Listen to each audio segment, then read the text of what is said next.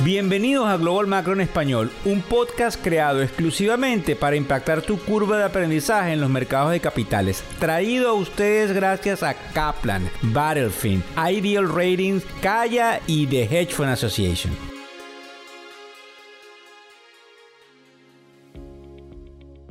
Hola, ¿cómo están? ¿Cómo les va? Hoy es lunes 7 de agosto del año 2023. Buenas noches, buenas tardes o buenos días, dependiendo no solamente del lugar donde se encuentran, sino la hora en la cual sintonizan este podcast que es grabado alrededor de las 10 y 12 de la mañana de hoy, lunes 7 de agosto. Fíjense bien, ayer domingo tuvimos nuestro segmento institucional donde invitamos a todos los colegas, manejadores de fondos, a que tengan la habilidad de escucharlo para que cada domingo en la noche puedan tratar de acortar o achicar esa, eh, digamos, dinámica de investigación que tiene que hacerse los fines de semana para saber dónde estaría la narrativa del mercado. Nos llama muchísimo la atención el hecho de la nueva subida bursátil que estamos viendo hoy lunes, máxime cuando, según Tom Lee, habrían algunos nubarrones y, decimos según Tom Lee, que es el fundador de la compañía Fonstrat, porque Tom ha sido sumamente positivo durante los últimos meses y ahora cambia un poco el tono diciendo que desde el punto de vista estadístico agosto no es un buen mes para el mercado de capitales, sin embargo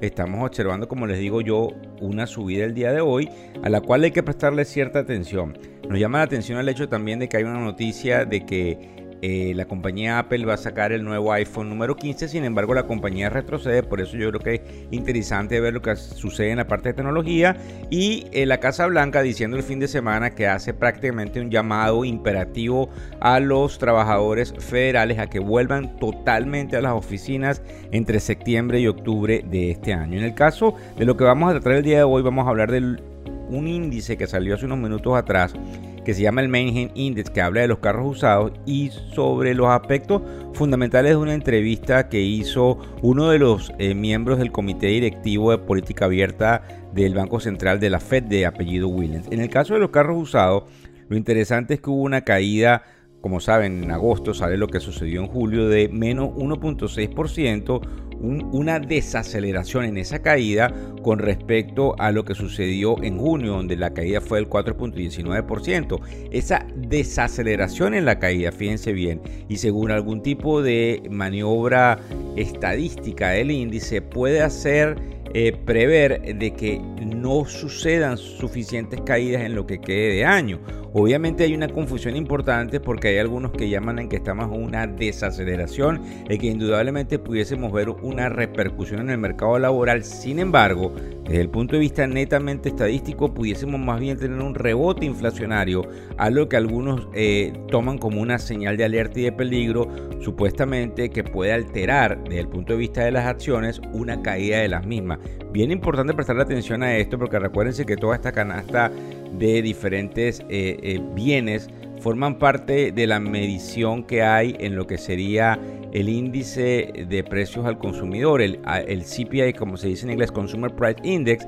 que vamos a saber tan pronto como este jueves en la mañana, a las 8 y media de la mañana del jueves 10. Otra de las cosas interesantes es la repercusión de la entrevista que eh, obtuvimos el día de hoy de parte del New York Times con el representante de la Reserva, como les digo, de nombre Williams. Él habla de que ellos están eh, bastante, digamos, eh, complacidos con el, el, manejo de la inflación desde el punto de vista de donde se ubica, que obviamente durante las últimas semanas ha venido cayendo. Él también indica que esperan que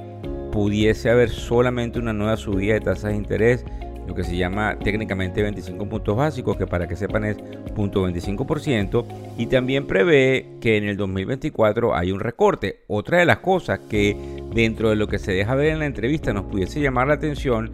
es que la reserva pudiese tener algunos vestigios, digo del comité directivo, de que la meta inflacionaria no sea del 2%. Eh, algunos analistas han dicho que la inflación efectivamente ha venido cayendo, pero que es muy complicado que se ubique como históricamente ha existido durante los últimos veintitantos años, años en el 2% y que más bien se ubique cercano al 3 y tanto por ciento. Eso a su vez, con alguna sobreoferta que se espera en los bonos del Tesoro americano, es lo que ha hecho una caída en el papel a, con vencimiento a 30 años y definitivamente una marcada digamos, dinámica en, ese sector de renta fija en los mercados internacionales. Como ustedes saben, los bonos del Tesoro son uno de los elementos más importantes de medición de lo que tiene que ver con la política, digamos, económica y monetaria de prácticamente todos los países del mundo. Entonces es bien interesante prestarle atención a toda esta dinámica de estas declaraciones máxime cuando cada una de las cosas que esta gente dice a los medios de comunicación es como diríamos con premeditación y alevosía porque marcan entre líneas lo que supuestamente están telegrafiando que pudiese suceder. Vuelvo a repetirlo. Hay una, eh, digamos, cautela por, por parte de eh, los más positivos, digamos, eh, investigadores de mercado, que son los que manejan el proceso de ideas, de lo que se llama en inglés los Actionable Trade Ideas, o el Research, para eh, eh, prever lo que pudiese suceder en octubre, en septiembre y en agosto, tan pronto como en los próximos 70 días, con respecto a algún retroceso del mercado y indudablemente esos papeles de 30 años y de 10 años nos están marcando eh, alguna posibilidad de un requebrajamiento de los diferentes tipos de activos. Sin embargo, y obviamente esa es la confusión que hay, no importa cómo se los explique, el mercado sigue teniendo una fuerza increíble. Para que tengan una idea, el Dow está 300 puntos arriba,